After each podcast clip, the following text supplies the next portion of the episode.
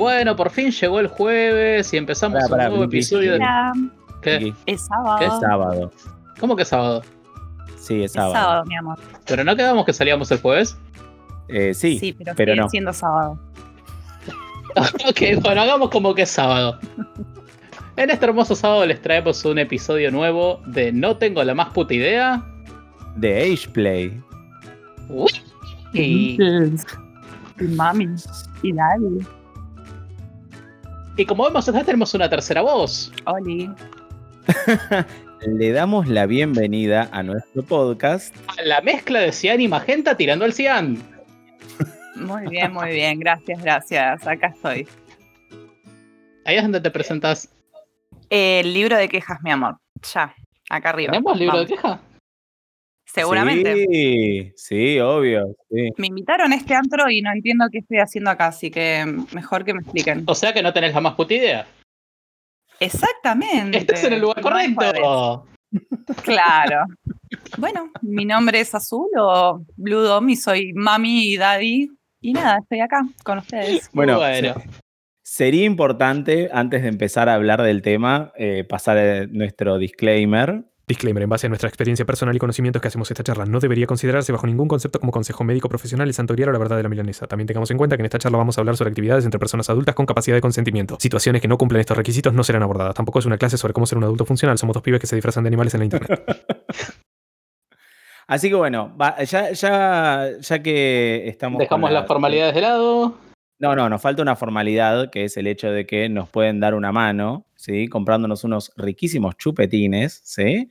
En cafecito.app barra no tengo la más puta idea. Chicos, los chupetines son importantísimos porque tenemos que comprarle a Blinky un lugar para poner el micrófono. Lo sigue poniendo en un vaso. Sí. Espero que sea un vaso dosito. Es el equivalente a un linchera del audio. Así que bueno, ahora sí, habiendo pasado las formalidades, habiendo quitadole plata a nuestra audiencia, Habiendo presentado el invitado, esta vez nos acordamos. Esta vez nos acabamos de presentar los invitados, sí, totalmente. Yo lo estoy escuchando. Yo acá estoy comiendo helado mientras ustedes hablan. Así que Eh, eh, está bien, pero supuestamente vos sos un daddy, mami, caregiver. mezcla de, de mamá, papá y, y gente que hace supervivencia. Sos, sos una buena condensación de figuras parentales, dicho sea de paso. Mamá, papá, supervivencia, es como que estás como muy, muy ahí. Estoy en, sí, estoy en rol ya. Yo, yo la, la verdad, la parte de la supervivencia la ignoraba, ahora tengo un poco de miedo.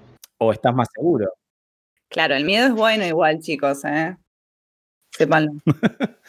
Así que bueno, habiendo pasado las formalidades, habiendo presentado a nuestra invitada fabulosa y habiendo quitado dinero a nuestra audiencia, me responden que es el Age Play. Bueno, está bien. Para mí es un juego de rol. Todas, todas las cosas que uno dice realmente es, algo muy personal y particular, no es que es la verdad sobre todo esto. Pero bueno, la dinámica que estamos teniendo en estos juegos que yo creo que entran dentro del BSM, eh, de la simetría del poder y de, bueno, lo que es poder jugar con consenso, obviamente. Ok, y Osito, ¿cuál es tu, tu take de, de todo esto? Eh, mi take básicamente arranca en que es un juego de roles en el cual uno de los participantes elige tomar el rol de una edad que no es la que biológicamente tiene. No necesariamente más chico, porque también puede jugar a serle abuele. Ah, mira, eso es interesante. ¿Y por qué está esto dentro del BDSM? Realmente como hay como dos participantes prioritariamente, uno que hace de, madre, padre o figura de, de poder y otro que es un sumiso, entra dentro del BSM, porque la relación de intercambio de poder asimétrico se da en este juego, tanto en el juego de rol como eh, cuando estás en un DS como mami, daddy y un hijo o hija por eso entra dentro. Entonces entra el consentimiento, entran las mismas reglas de cuidado, de consenso que tenemos para otras prácticas que también entran dentro. O sea que podríamos asumir que es una especie de DS más tierna. Exactamente, sí. Realmente eh, hay algunas personas que critican eh, a un dominante que es o daddy por pensar que eh, es blando. ¿Sí? Y que el intercambio de, de poder asimétrico que hay no es el que, que, se tiene o el que se busca, que tampoco lo es, entre un amo y un esclavo, porque no lo es. Pero bueno, hay, hay un montón de gente que, que tiene problemitas con eso, con que seamos bueno. La idea un poco que, que en este podcast es eh, desestigmatizar y quitar esos problemitas. Claro. Y para básicamente contar las cosas como las vivimos nosotros. Bueno, porque realmente ser protector, amar, guiar, corregir, eh, jugar, eh, entra dentro de ser dominante y entra dentro de que te den el poder de que, que la otra persona se permita jugar, se permita eh, tener ese niño interno que lo tienen y bueno, y disfrutarlo. Igual escuché la palabra little no, no, sé cómo está relacionado con AgePlay, no sé, eh, yo tengo también conocimiento de otras prácticas que están muy cercanas, por ejemplo el ABDL. Me interesaría saber cómo se mueve o cuáles son las diferenciaciones que hay entre cada una. Básicamente, vos tenés eh, lo que es propiamente el AgePlay, que es la definición del juego de rol. ¿Mm? Después tenés eh, nombrados ABDL, ABDL son dos términos, Adult Baby y Diaper Lover. El Adult Baby es una persona adulta que hace rol de bebé, literal. El Diaper Lover tiene un fetiche con el pañal, el pañal objeto. No necesariamente tiene que practicar un juego de roles de edades. Ok, bien. ¿Y, y dónde entra el little en todo esto? No, la gran diferencia que yo veo entre el juego de rol, que es el age play, y los little, es que eh, cualquier persona puede entrar en un juego de rol sin sentirse little. Porque little, realmente eh, la diferencia es que es una persona que tiene ya como una parte de niño interno, ¿sí? Que le gusta expresarse eh, en la vida cotidiana y también en un juego. En cambio, vos podés hacer age play sin tener eso. Vos asumís que el Little tiene como una especie de estado mental permanente. Estado que eh, lo identifica, no es permanente, Es pero realmente es un rasgo de, exacto, de la persona. Yo creo que eso no se puede fingir o, o guionar, eso le nace a uno o no le nace. O sea, vos lo tomás como que está un pasito más allá de la DS normal y el juego de edad tirado arriba. Exacto. Sería la misma diferencia con un caregiver y un dominante. Exactamente. Que eso me gustaría que lo, que lo desarrolles porque también tenemos ciertos tabúes y con las personas que son dominantes o personas no dominantes que son caregiver. Ahora, ahí, ahí en realidad es un problema más de etiquetas que de otra cosa. Mm. Es un problema de nombres. ¿Por qué? Porque le caregiver es el nombre que se le da a la parte dominante de la relación. ¿Sí? Sí, no implica que, ni, que ambas partes no se cuiden mutuamente, no, impor- no aplica para ese lado. Caregiver es el término de género neutro para lo que sería un daddy, mommy, aunt, sí, el título familiar que más te guste. Cuando vos lo llevas al español, que es cuidador, empieza a hacer ruido porque queda como que es la persona que cuida y el otro medio como que está ahí flotando. Bien, y mm, entonces ya abordamos Little, ya abordamos Caregiver. eh, en cuestiones Daddy y Mami, entonces entendemos que también es ese lugar dominante dentro de esta relación con un Little. ¿sí? El Daddy Mami sería el término con género ¿sí? de un caregiver. ¿Estoy en lo correcto? Claro. Bien. ¿Y cómo se hace age play? Es una pregunta abarcativa, ¿no? Pero quiero, quiero, entiendo las relaciones, ¿sí? Ahora me interesaría saber cómo, cuál es la praxis del age play, cómo se practica. Es básicamente como que yo te pregunto a vos cómo haces Puppy Play. Depende de la persona que juegue. Vas a tener gente que tiene eh, cierta afinidad a ciertas actividades, ciertos objetos, cierta, ciertas prácticas, ciertas dinámicas. Vas a tener gente que no. Eh, depende muchísimo de la gente que la practica. Podemos hablar de prácticas comunes, podemos hablar de, de actividades que hace la mayoría de la gente, pero de nuevo es una vivencia de cada uno. Claro, Sí, claro, claro, claro. Porque realmente es como decir cuál es la dinámica en un DS. Eh, qué sé yo, el age play podés Puedes realmente decir, bueno, tengo prácticas comunes como em, tomar la leche con, con tu niño, hacerlo dibujar, pero bueno, también lo puedo suspender, lo puedo spanquear, eh, puedo jugar con otras cosas, puedo jugar a humillarlo, pero eso depende de, cada uno, o sea, realmente es la dinámica de cada uno. Bien, y una pregunta, eh, ¿el age play tiene un componente genital o no? Puede tenerlo como no, de la misma forma que cualquier otro juego de rol. Claro, para mí en el age play eh, predominantemente sí, pero en los juegos con Little no. Por lo menos por lo que yo hago y cómo me manejo yo, eh, el juego eh, no va por la genitalidad. Ok, ok. En ese caso entonces podríamos decir que, de nuevo, mientras se mantenga esta estructura de relación entre caregiver little, independientemente de que sea daddy, mommy, auntie, eh, la característica genital depende de, ese, de esa relación subjetiva entre esos dos adultos. Claro. ¿Y cómo sé si soy little, si soy caregiver? ¿Cómo me daría cuenta? Tenés ciertas características comunes. O sea, si vos decís. ¿Por, ¿por qué tenés un tema? Podés decir, bueno, yo practico ageplay, pero no me identifico como little. Me gusta de vez en cuando jugar a que hago esto y ya está. O podés decir, eh, es mi identidad de rol, yo soy un Little. Mm, claro, ¿ves? Ahí quizás eh, desde mi desconocimiento, porque nunca hice Ageplay, eh, digo, yo no sé si pudiera identificarme con un Little, sin embargo, me, me, es atractiva la idea de un caregiver. ¿Me explico? Claro, pero acá tenés un paralelismo muy directo con lo que es el play. Un caregiver es un handler que en vez de cuidar cachorros de perro, cuida cachorros de humano. claro. es un paralelismo directo. Sí, sí, sí, sí, en ese sentido sí. Ok, ok, ok. De la misma forma que yo me puedo poner en cuatro patas y hacer woof por bark y no identificarme como pap, vos podés practicar Ageplay y no identificarte como Lil. Sí, suena, suena bastante lógico. Suena, suena, suena algo bastante, bastante claro, además. Y mm, una pregunta que yo sé que, y es un poco el, objetivo de nuestro podcast, es tratar de quitar esos prejuicios que hay frente a muchas de las expresiones sexuales, ¿no?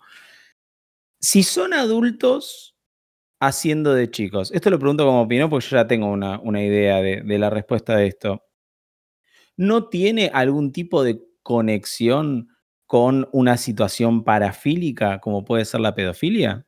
Mira, en estos juegos eh, las personas, por más que yo diga soy una nena de 5 años, sigo siendo una mujer que tiene el cuerpo de una chica de 33.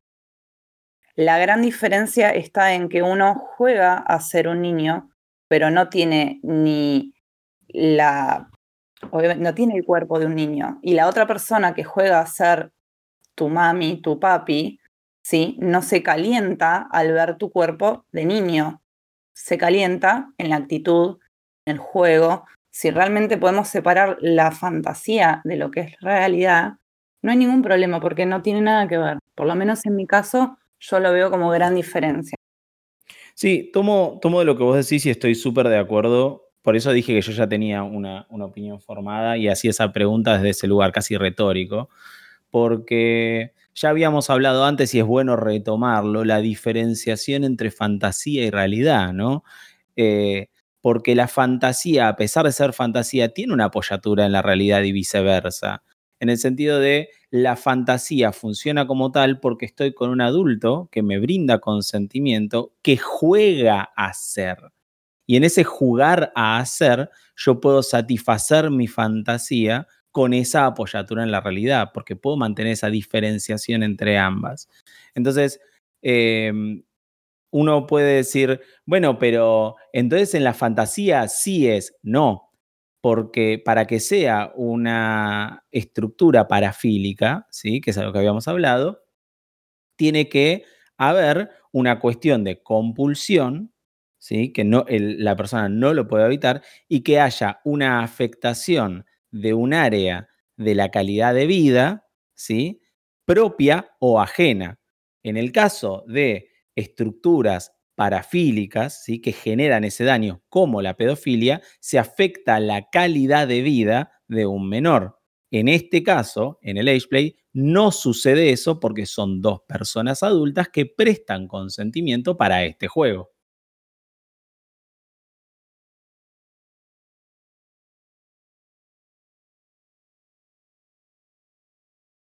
Entonces, habiendo eh, quitado eso de lado, ¿sí? que igual me parece que es súper importante remarcar el hecho de que es una fantasía entre adultos. ¿Cómo, ¿Cómo empiezo a hacer Age Play? ¿Qué tengo que hacer? Em, como cualquier práctica de BSM, lo primero que hay que hacer es sentarse en un café, las dos personas adultas, como ya habíamos dicho, que tienen este morbo, que, eh, que tienen este gusto, y decir, bueno, yo tengo esta idea, es mi fantasía, vos qué tenés, sin ningún tipo de rol, charlarlo y ponerse de acuerdo, chicos. Es más que nada eso, eh, definir límites, definir qué es lo que me gustaría, qué no me gustaría, pero lamentablemente no queda otra que sentarse y charlarlo. Es charlarlo siempre en posición de iguales, porque es importante recalcar esa parte. Vos no podés eh, definir límites, vos no podés eh, expresar deseos si la otra persona tiene el poder de vetártelo simplemente porque es le dominante. Claro, por eso le digo, eh, te sentás en un café sin ningún tipo de rol, como dos personas que gustan de una idea, que hasta en ese momento es una idea, para poder jugar.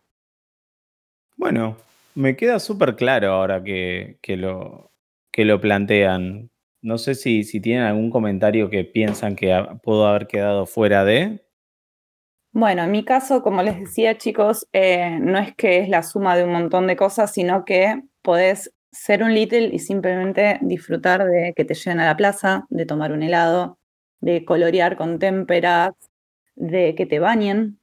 Sí, que te. Mm, sí, que te bañen. Vos tenés que bañarte, hablando de todo un poco. I know, I know. sí, bañar, em, que te acurruquen, que te lean cuentos, que se preocupen por vos, que te reten, que te exijan, que te Eso no, e, esa parte no va. No, no, no, no, no. Esa no te gusta, bueno, pero bueno, y que realmente. Esa parte no va. No, no, no va, no, no corresponde, no es parte de. Está bien. Me parece que alguien se está yendo porque no quiere ser retado, pero bueno, se va en rápidamente a la cocina. Em, el tema es así, uno disfruta de cosas que realmente eh, hacíamos de niños, sí, y disfrutábamos ingenuamente e inocentemente en ese espacio seguro que tenemos. Cualquier cosa que vos hagas en ese espacio te convierte en un little, en mi opinión, obviamente. Yo, tengo una pregunta, ¿sí? Porque me interesa saber cómo lo ves vos. Porque hablamos mucho de lo que se denomina el Little Space, el espacio mental del Little, ese espacio seguro donde volvés a disfrutar de esas cosas, de la inocencia, etc. ¿Cómo es desde el lado del caregiver? Mira, es como poder maternar sin tener tantos problemas y estrías. Eh, realmente yo lo noto en el sentido de que uno eh, sí tiene una cierta característica personal de que eh, uno es contenedor, cariñoso, le gusta ser atento, le gusta dar cariño, valga la redundancia, y en este caso vos podés hacer todo eso con una persona que puede ser tu par, una persona que puede ser tu pareja, un amigo, y no tiene por qué ser tu hijo. Entonces, lo que te vuela la cabeza es que vos podés en ese momento ser todo lo que vos quieras como padre, madre o figura de, de, abuela, ponele, eh, y que te da ese momento para vos poder jugar también con esa persona. Es totalmente tierno, es totalmente eh, llenador, no sé, es como mucho amor y también eh, realmente requiere mucho tiempo, mucho esfuerzo de ambas partes.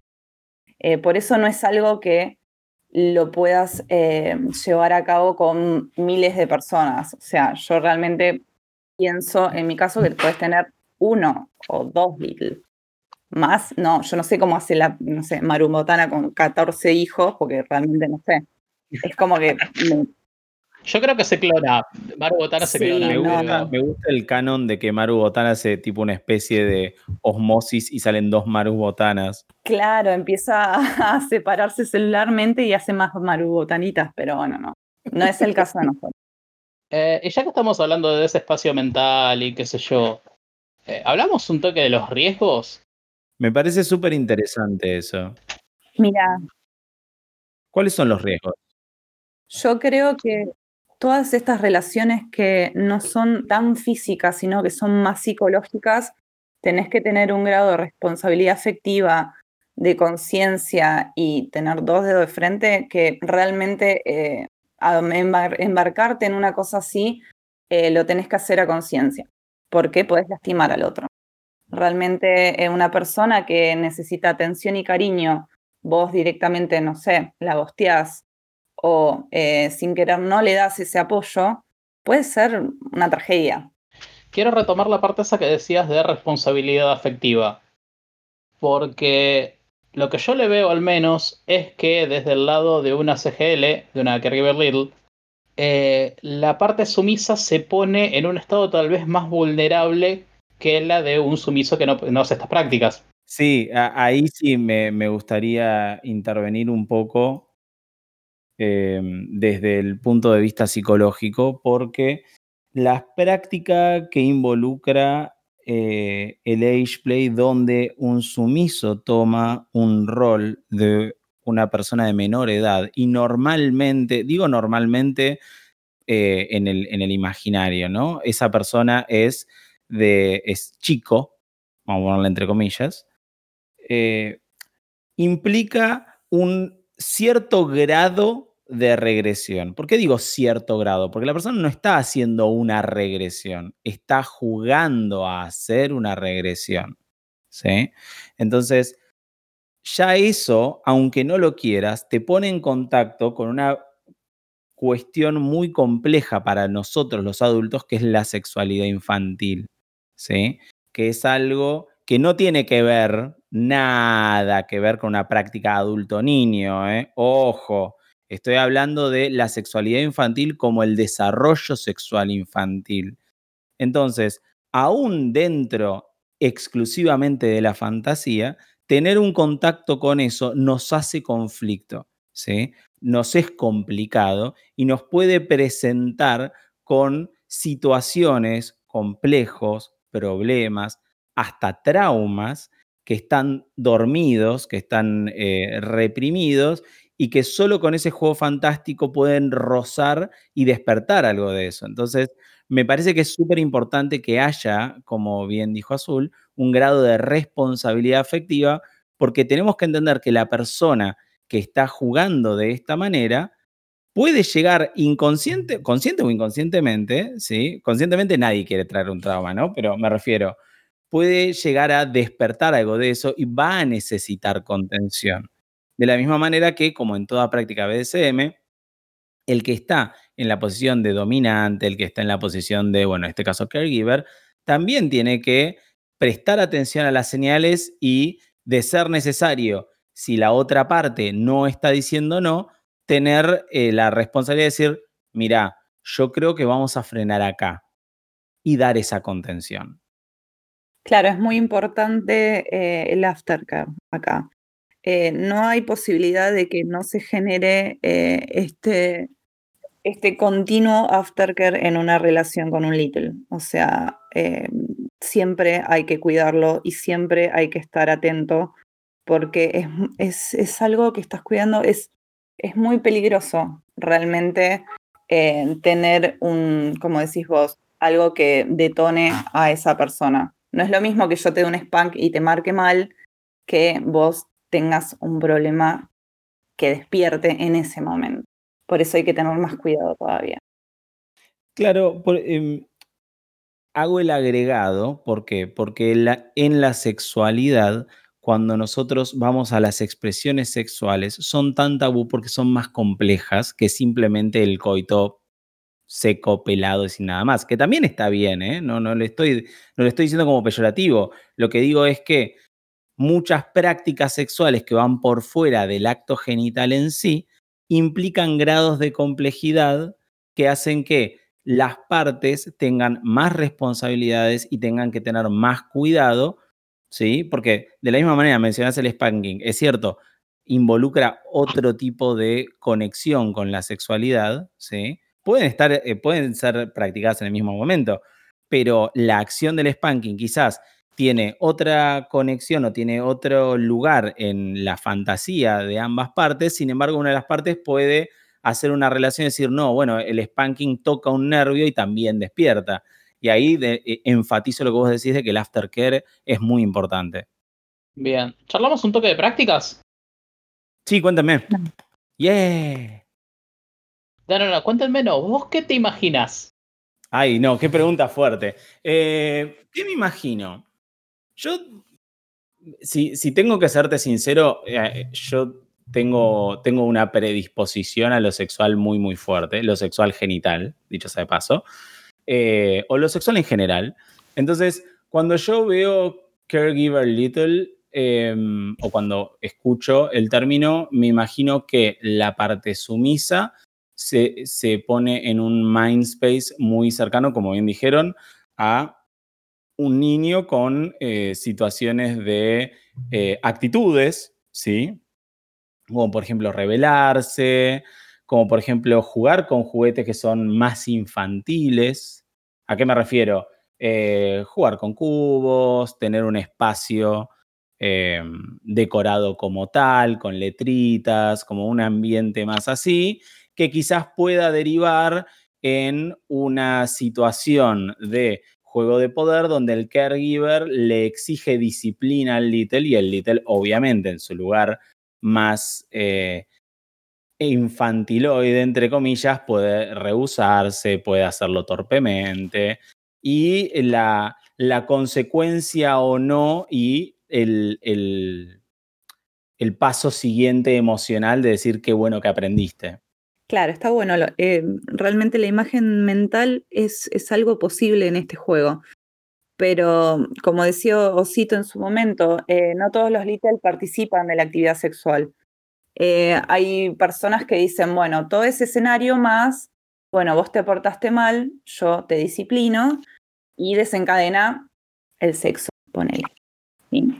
Y hay gente que dice, te disciplino y después vamos a tomar el té con galletitas, ¿entendés? Realmente sacan la parte sexual del juego. Eh, es muy personal en cada uno de, estos las parejas hagan esto. Lamentablemente no, no puedes tener una guía para hacer. Me parece que, o quisiera recalcar más que preguntar, el hecho de como todas las prácticas que abordamos y que vamos a ir abordando en el podcast, eh, la expresión sexual tiene un lugar, tiene un peso muy importante en lo que es la subjetividad. No hay dos personas que lo vayan a vivir igual, no hay dos personas que vayan a tener 100% eh, de acuerdo eh, en todo, en todo lo que vayan a hacer. Siempre va a haber nos, siempre va a haber cis, siempre va a haber esto me gusta más, esto me gusta menos. Em, sí me, nada, me da curiosidad. no tengo preguntas, tengo curiosidad de ver qué onda. bueno, la idea medio esto también es generar curiosidad, así que estamos por el buen camino. Total, total, totalmente. Creo, creo, creo que hasta podría incluir algunas cositas en el pub play, no sé. Para pensar. Es que combinan sorprendentemente bien, hay unos paralelismos muy interesantes. Sí, obvio, obvio, porque bueno, la, a ver, BDSM, relación de, poder, sumisión, dominación. Nada, pero bueno, eh, no, a mí me quedó súper claro. Bueno, y hay que, hay que decirles que no somos sugar daddy, chicos. O sea, que, que seamos mamis o daddies no quiere decir nada que, que tenga que ver con, con ese término. Así que si quieren el pie de, del micrófono, por favor, compren chupetines porque no se lo vamos a comprar nosotros. Es lo único que les digo. Es una muy buena acotación. Sí, sí, sí, porque si no se presta a que nosotros les vamos a regalar todo. Acá, no hay azúcar, es todo edulcorante. Exactamente. Sí. En mi caso es obligado, así que.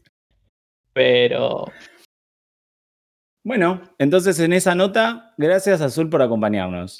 No, gracias por invitarme y realmente me encantan, aunque sean los primeros podcasts y espero escucharlos muy, muy, muy pronto y con más. Y vamos a ir por más. no podemos usar esa frase. Vamos por más, tenía un, un contexto medio feo. Sí, Ah, bueno, Mejor no. bueno, pero el punto es que vamos a seguir, vamos a buscar más temas. A los que nos vayan a escuchar, si tienen alguna pregunta, saben que nos pueden encontrar a Osito a mí en Telegram. Tenemos, tenemos, tenemos Twitter, ¿Tenemos Twitter? que es ¿Para qué lo tengo que buscar?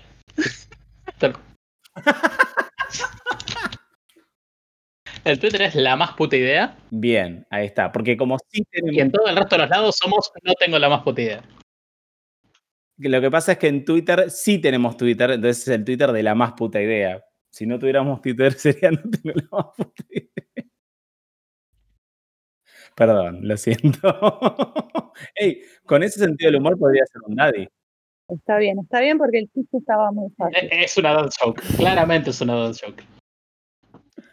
Así que bueno, sí, nos pueden encontrar en el Twitter la más puta idea. eh, cafecito.app barra no tengo la más puta idea si nos quieren comprar unos chupetines. Estamos en Spotify, estamos en sus plataformas de podcast favoritas, Apple Podcasts, Google Podcasts, nos pueden escuchar en cualquier lado. Sí, y mientras lavan la cocina, hacen ejercicio, mientras eh, fajan a su sumise, cuando quieran. Y los esperamos el domingo, digo, ¿cuándo? El martes, ¿no? El martes. ¿Domingo? Suerte. no, ¿Martes es el que viene después del sábado? ¿Por qué los esperamos qué el jueves? domingo? No, hoy no es jueves, No, hoy es jueves. sábado. E- Este salió No. el jueves. No Sí, salió, salió el jueves, este es el jueves. Hoy es jueves. No, no es jueves, hoy es sábado, los esperamos el martes y acuérdense, cuídense. No, sean giles, chicos.